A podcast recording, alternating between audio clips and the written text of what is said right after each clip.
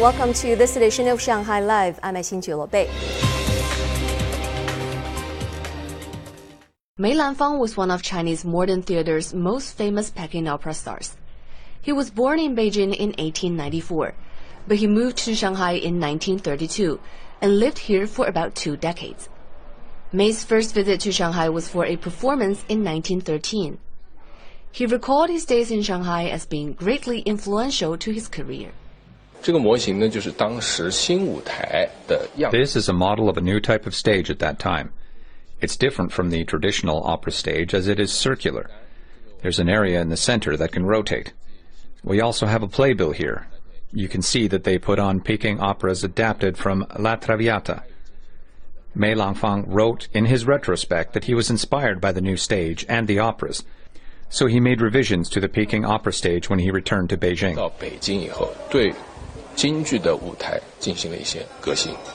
191 exhibits related to Mei's life are on display at the Shanghai History Museum.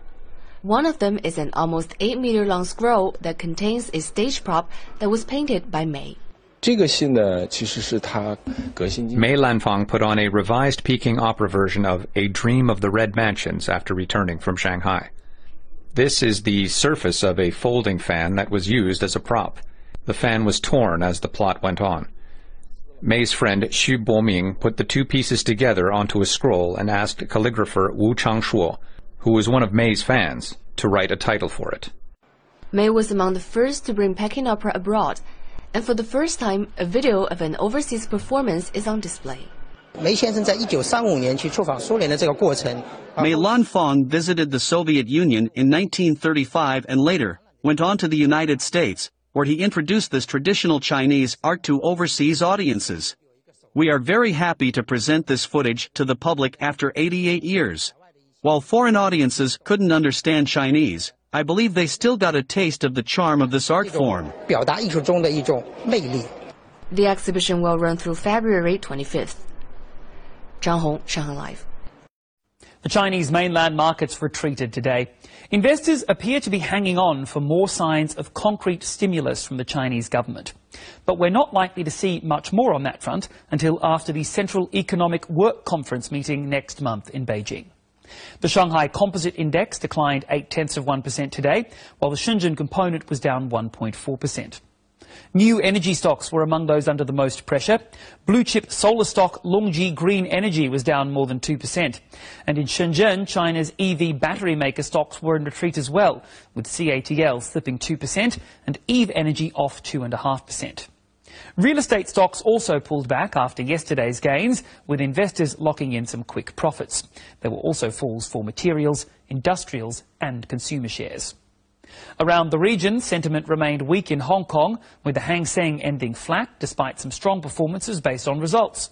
Healthcare, industrials and financial stocks offset those gains. Baidu, though, was up 4.5%, hitting a five-week high this afternoon, as third-quarter revenue beat estimates, rising 6% to 34.5 billion yuan, or 4.7 billion US dollars. Baidu also said it has a sufficient stockpile of AI chips to support app and service development for now, and that US restrictions on exporting chips to China will have little impact on the company in the short term. But CEO Robin Li says the restrictions will eventually lead to a consolidation among Chinese large language model AIs, of which he says there are currently more than 230. Short video app Kuaishou also reported results last night, and its stock added 2.9% today. The latest quarterly results showed Kuaishou turning a more than 2 billion yuan net profit compared to a 2.7 billion yuan loss during the same period last year. And over in Japan, the Nikkei 225 rebounded after two sessions of declines, adding three-tenths of 1%.